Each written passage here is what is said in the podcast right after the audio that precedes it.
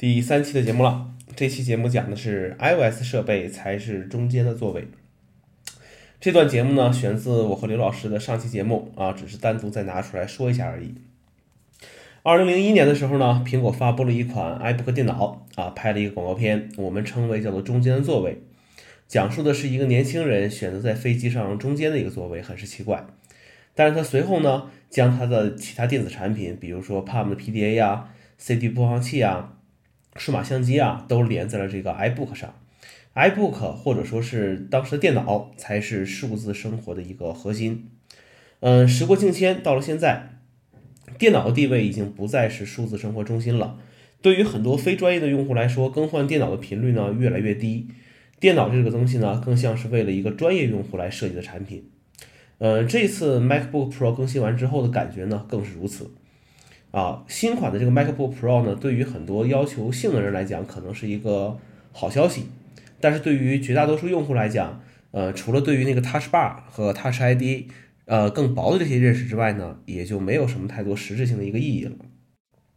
呃，iPad 或者说现在的 iOS 设备啊，才更是大多数用户的一个核心的一个数码产品。当然了，你如果想用好这些东西的话，还需要加上 iCloud 或者其他的网络服务。对于我自己来说，除了在单位的一些特定的工作，比如说有的时候偶尔会用到一下什么所谓的 PS、AI 这些东西，啊，或者说是 Keynote 的一些播放，啊，必须要在 Mac 或者 PC 上完成之外，大部分自己的工作和生活内容其实都可以依靠 iPad 去完成。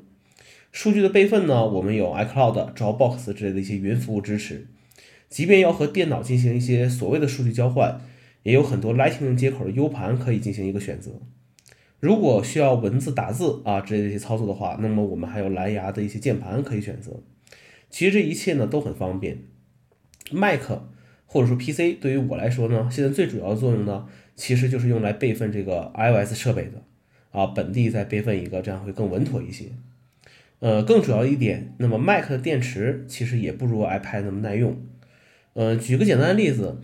呃，有的时候做培训的时候，需要把一些 Keynote 的投在电视机上去播放。如果我用这台我这台十三寸的这个 Pro 的话呢，可能一上午的时间啊，可能这个电就只剩下百分之呃五十甚至更低的一些电量了。但是如果我要用 iPad 的话，其实连续完整的播放一天的这个 Keynote 是没有任何这个问题的。啊，前段时间呢，我们这个店面还来了一个小伙子来买这个 iPad 加上一个键盘。当时我们的销售就跟他说：“说你这个价格都可以买一台这个 MacBook Air 了，而且这个东西更强大、更好用。”呃，但是这个小伙子说一句话，说他不会用电脑，他只会用这个 iPad。其实这个就是一个现状啊。对于大多数用户来讲，其实看似更划算、更呃更有所谓性价比的电脑，其实有很多功能根本用不上。呃，记得之前有一个段子是这么说的：说有人问乔布斯说，Mac 和 iOS 哪个才是未来啊？乔布斯说这个是 iOS，然后又又问说，那习惯这些鼠标和键盘的人怎么办呢？啊，乔布斯回答说，那等这些人死光也就好了。啊，这个事情呢，没有真伪，没有什么考据来说这个事情，这只是一个啊我理解中的段子而已。但是这恰恰说明了一个发展的趋势啊，有很多这个在。电梯里面的一些这个小孩子，有的时候看到一些这个画面，一些灯箱画啊，一些各种各样东西，他一些这个 LED 这种广告，就会用手去摸。嗯，在这些孩子的眼里，这个只要有显示屏的东西，都应该是可以去触摸的。你可能真的给他一台啊传统的带有鼠标键盘的电脑，他可能也真的不会用。嗯，iPad Pro 呢有一个广告说的是，如果你的第一台电脑也是唯一的一台电脑，就是这个 iPad。那么你肯定会认为，嗯，iPad 才是一个电脑应有的一个形态，啊，这个描述的话，大家自己看一下官网上面都有这个视频。